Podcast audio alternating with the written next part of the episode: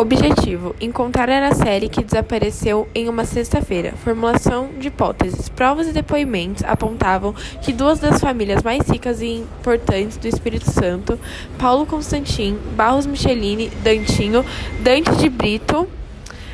A hipótese mais aceita é que Dantinho, que estava no bar ao lado do ponto de ônibus que ela se encontrava, a raptou premeditadamente.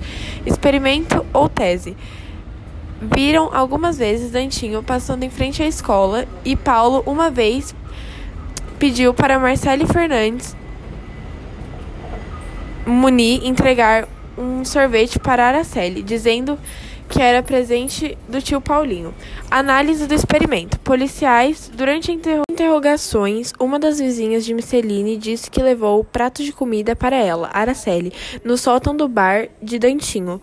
Confirmou, mas logo após voltou atrás. Muitas das testemunhas do caso morreram durante as investigações de formas não naturais. Resultados: Caso julgado em 1980, Araceli foi mantida em cárcere privado neste bar sob efeitos de entorpecentes até o domingo. Foi raptada na sexta e submetida à violência sexual que deixaram marcas por conta do excesso de drogas. Ela entrou em coma e foi levada ao hospital.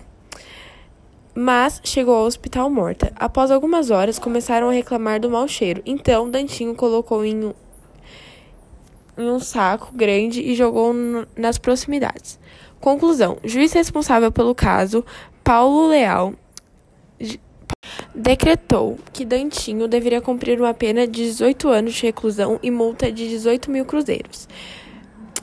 Micheline, cinco anos de reclusão por participação do cárcere privado, entretanto, recorreram à justiça e foram absorvidos por outro juiz.